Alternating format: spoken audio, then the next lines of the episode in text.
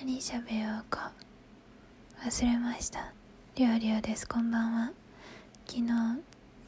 喋れなかった。せっかくのお盆なのに。飛ばしちゃってすいません。えー、お盆も真ん中にな入りましたけれども。皆様いかがお過ごしですか？えー、自分はグダグダと。たまに勉強しながらお菓子食べて。痩せたい痩せたい言ってるのにって部活してます。いやーよくないですね。快適な室内でね食べてばっかいるの。分かってるんだけど欲望に抗えない自分が。います。えっとね今日ね本当に何喋ろうかね。日中考えてたんですけど忘れちゃって。何何聞きたいですか？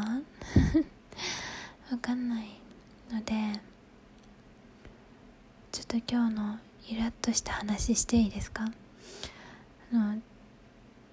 ちょっともある男性の友人と喋ることがあって今日ね電話してたんだけどなんあの前に付き合ったあの彼がね彼が結構近くに住んでたのもあって結構な頻度で自分が通ってたんですよ。向こうの家に部屋に。通ってて。でまあ別れる時にその交通費についてなんか請求したらよかったなみたいな。まあ半分冗談でね言ったんですよ。でもちょっと本気でそれは思ってて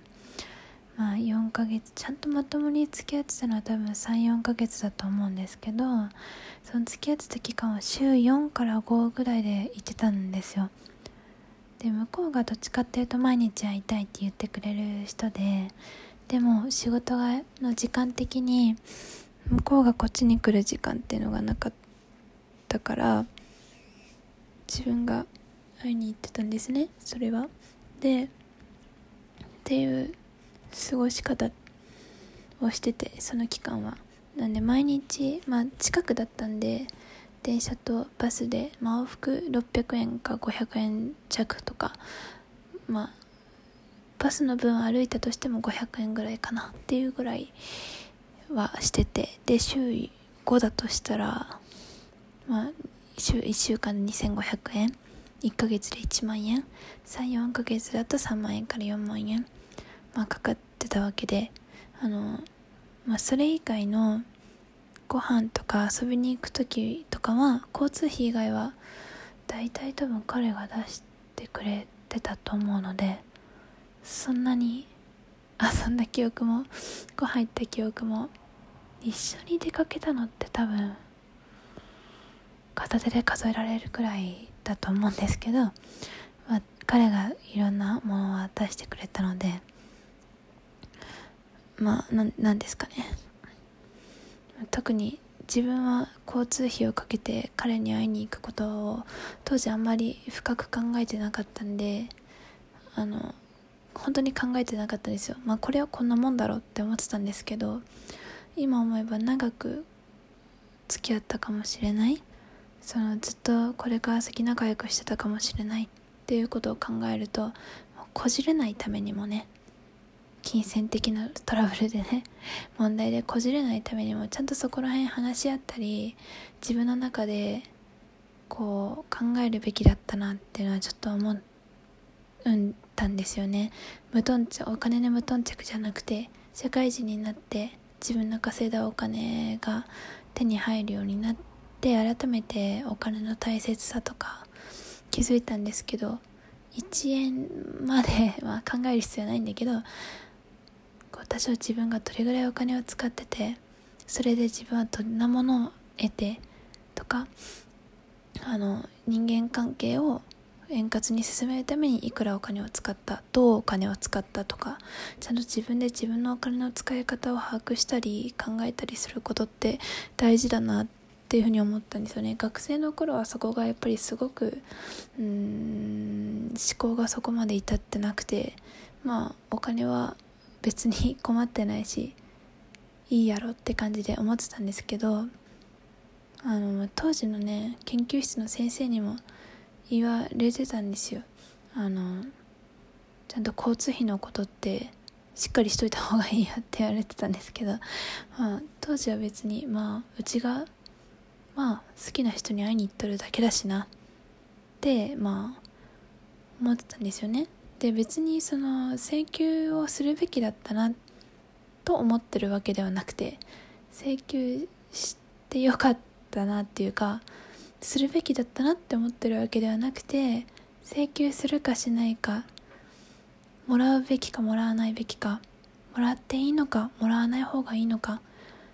ちゃんとその一回自分の中であの考える必要があったなって思うんですよね。そのご飯代をじゃあご飯代はいくら出すとかなんかそんなんでもそんなんも含めてその付き合2人で付き合っていく中で付き合っていく過程で必要になったお金っていうのに関しての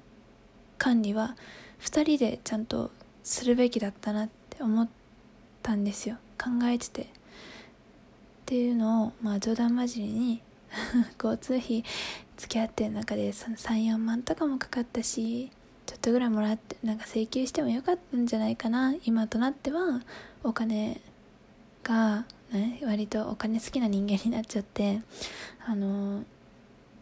すごいもったいない。どうでもいいことに使うのもったいないとかあの結構自分なりにはお金前よりは大事にするようになったんですよ。っていうその今の考えの自分から見ると当時の自分はお金に対して無頓着すぎる人間だったなって思ってっていう話をしたらなんかすごい腹黒だねみたいな 言われてなんかそんなとこまで気にするの？みたいな。言われてさ違ういや。なんかまあそう見える思うのかみたいな。うちの喋り方が悪かったのかなと思ったんですけど。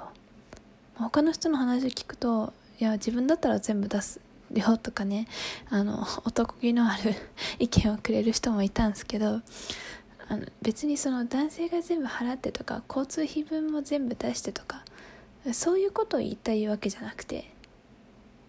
男性の役割ってそういうものってことを言いたいわけじゃなくて人間関係としてやっぱお金はね使ったらなくなっちゃうもんだしその、まあ、借りる借りた返したとかそういう話じゃなくてもうん。なんかなんだろう。なんかなんかもうちょっとあったなって思ってたんですよ。どうですか？皆さんそういうことに関して。その